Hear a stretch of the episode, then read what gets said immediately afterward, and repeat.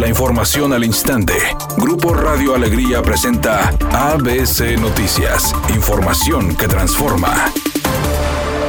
El candidato a la alcaldía de Santiago por la coalición Va Fuerte por Nuevo León, David de la Peña, se comprometió a construir puentes peatonales y con ello garantizar la integridad física de las personas del municipio. La intención es llegar a cero el número de personas arrolladas por falta de infraestructura.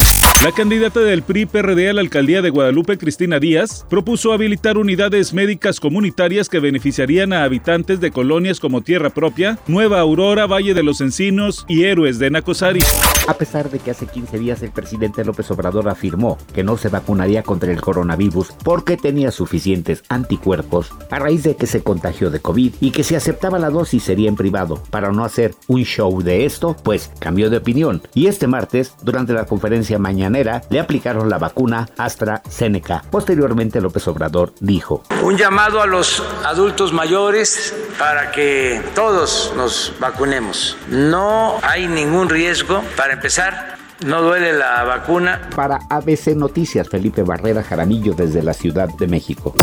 Editorial ABC con Bernardo Pérez. A pesar de que la movilidad es un tema de enorme importancia, los candidatos a la gubernatura prácticamente lo han dejado pasar de largo. En 20 años, la mancha urbana ha crecido más de 7 veces y la población solo se ha duplicado en la zona metropolitana de Monterrey. Esto hace más largos los traslados y más oneroso todo lo que gastamos en desplazarnos. La solución es sencilla, mejor transporte, mejores servicios públicos y mejores planes urbanos. Lamentablemente, ninguno de nuestros candidatos parece estarle entrando en serio a este peliagudo problema.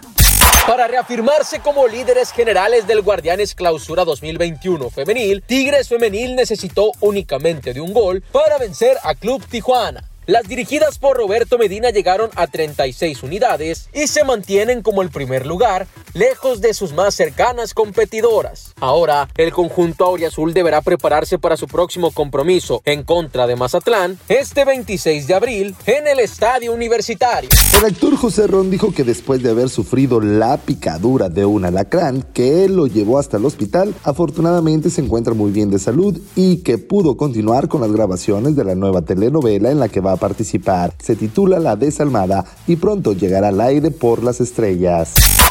Hay un accidente en la carretera Monterrey-Nuevo Laredo con dirección hacia el norte, a la altura de la calle Guayaba en Escobedo. Hay tráfico pesado desde la avenida Las Puentes hasta llegar a la avenida López Mateos para que lo tome en cuenta. Por otra parte, nos reportan un registro sin tapa en la calle Vista Jardines y Vista Plata, en la colonia Linda Vista en el municipio de Guadalupe. Le recomendamos que tome sus precauciones porque puede llegar a provocar algún accidente. Y por otra parte, hay un percance menor en la avenida Montemayor y Puerto Progreso en San Nicolás. Temperatura del Monterrey 24 grados centígrados.